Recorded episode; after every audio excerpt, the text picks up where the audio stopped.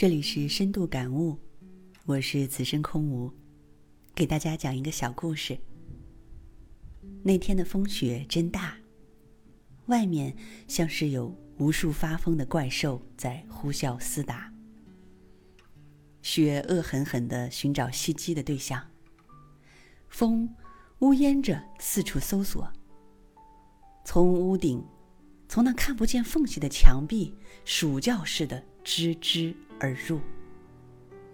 同学们都在寒冷，读书的心思似乎已经被冻住了，一屋子的跺脚声。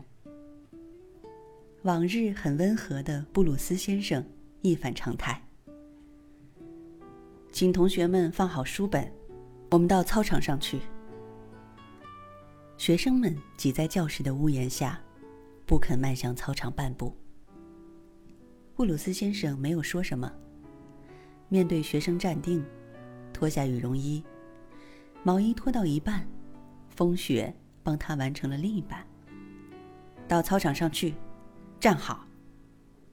布鲁斯先生脸色苍白，一字一顿的对学生说：“谁也没有吭声。”学生们老老实实的到操场排好了三列纵队。